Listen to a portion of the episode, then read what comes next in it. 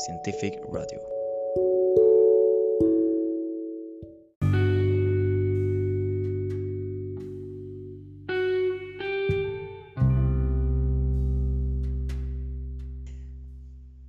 Hola, bienvenidos a su podcast de confianza Scientific Radio. Hoy estamos aquí con nuestros acompañantes Lía Flores Iturbe, Leonardo de la Peña Rivera, y yo, Mia Camila. Esto se hace conformado por todo un equipo detrás de todo esto y queremos agradecerle a María Fernanda porque nos ayudó con la información. Bueno, empecemos. Hoy veremos la teoría de Lynn Margulis. Esta se llama la teoría endosimbiótica. Pero primero que todo, ¿quién fue Lynn Margulis? Lynn Margulis fue una científica estadounidense muy famosa por sus avances en la ciencia. Ella aportó con la teoría endosimbiótica, nació en Chicago el 5 de marzo de 1938 y falleció el 22 de noviembre de 2011. Qué interesante, ahora vamos a ver por qué se llama de esa manera. Su teoría se llama endosimbiótica, ya que las células eucariotas pueden haber evolucionado cuando varias células se unieron en una sola. Comenzaron a vivir en lo que llamamos relaciones simbióticas, un endosimbionte en un organismo que vive dentro de otro. Wow, esto es súper interesante, no sabía todo esto.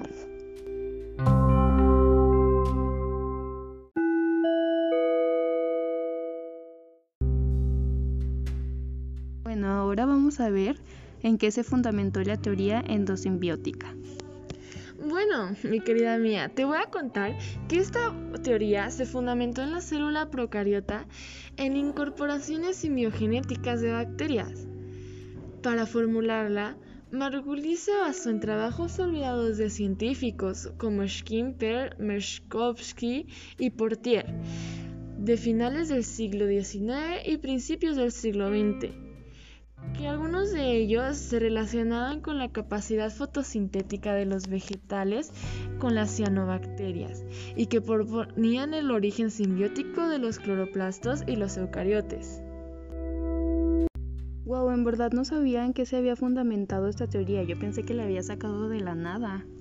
No, la verdad no. Esto ha sido muy interesante. Además, por el siglo, por los siglos en los que trabajó e hizo esta teoría, es increíble. Sí, y aparte es una científica mujer y esto antes era como muy, no sé, muy mal visto.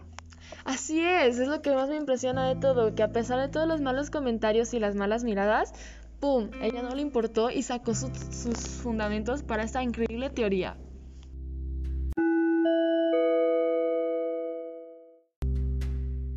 Ahora sí, aquí viene lo bueno. ¿En qué consistió esta teoría, querida mía? Esta teoría describe el paso de las células procariotas a células eucariotas mediante incorporaciones simbiogenéticas de bacterias. En ella, Margulis defiende que algunos organulos de las células eucariotas proceden de células procariotas primitivas que habrían estado en endosimbiosis con las primeras. ¡Wow! Este tema es súper interesante. Todo esto de las células y ese tipo de cosas y wow, también qué gran descubrimiento hizo Lynn Margulis, ¿no crees? Sí, y aparte sigo con eso de que era muy mal visto que una científica mujer pues fuera científica en esos tiempos. Y es como, wow, Lynn Margulis, la mejor. Top, es mi nueva gran... Eh, eh, ídolo. Es mi nueva gran ídolo, la verdad.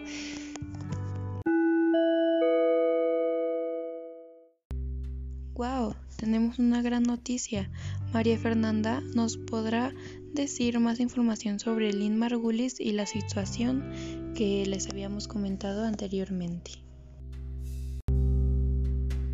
Se puede decir que Lynn Margulis es una admirable mujer y una fabulosa iconoclasta que llegó muy lejos a pesar de toda la desigualdad de género que había cuando desarrolló su teoría en el siglo XX.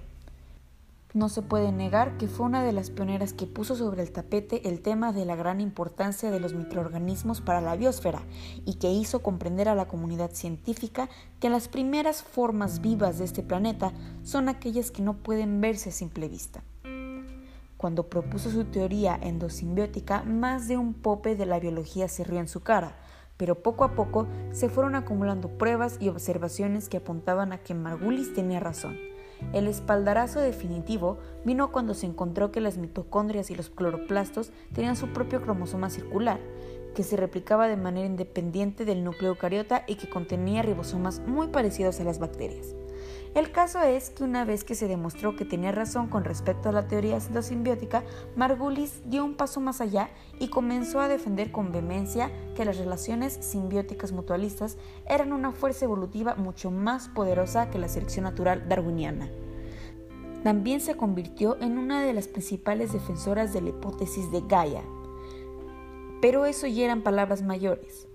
Margulis argumentaba que la visión darwinista era muy limitada, pues se centraba en la competición, en la acumulación de pequeñas mutaciones y en la selección, cuando lo importante era la cooperación, la interacción y la dependencia mutua. Pero esto ya es otro tema.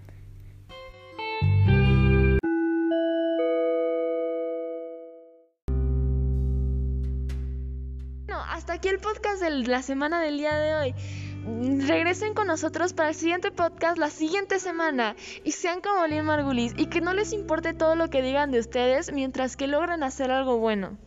Sí, hagan lo que ustedes crean que les va a ayudar y va a ayudar a las demás personas. Y si creen que las demás personas van a decir, ay, no, qué mal, no, que no les importe, háganlo. Y bueno, hasta que llegó este podcast, síganos sintonizando en Scientific Radio.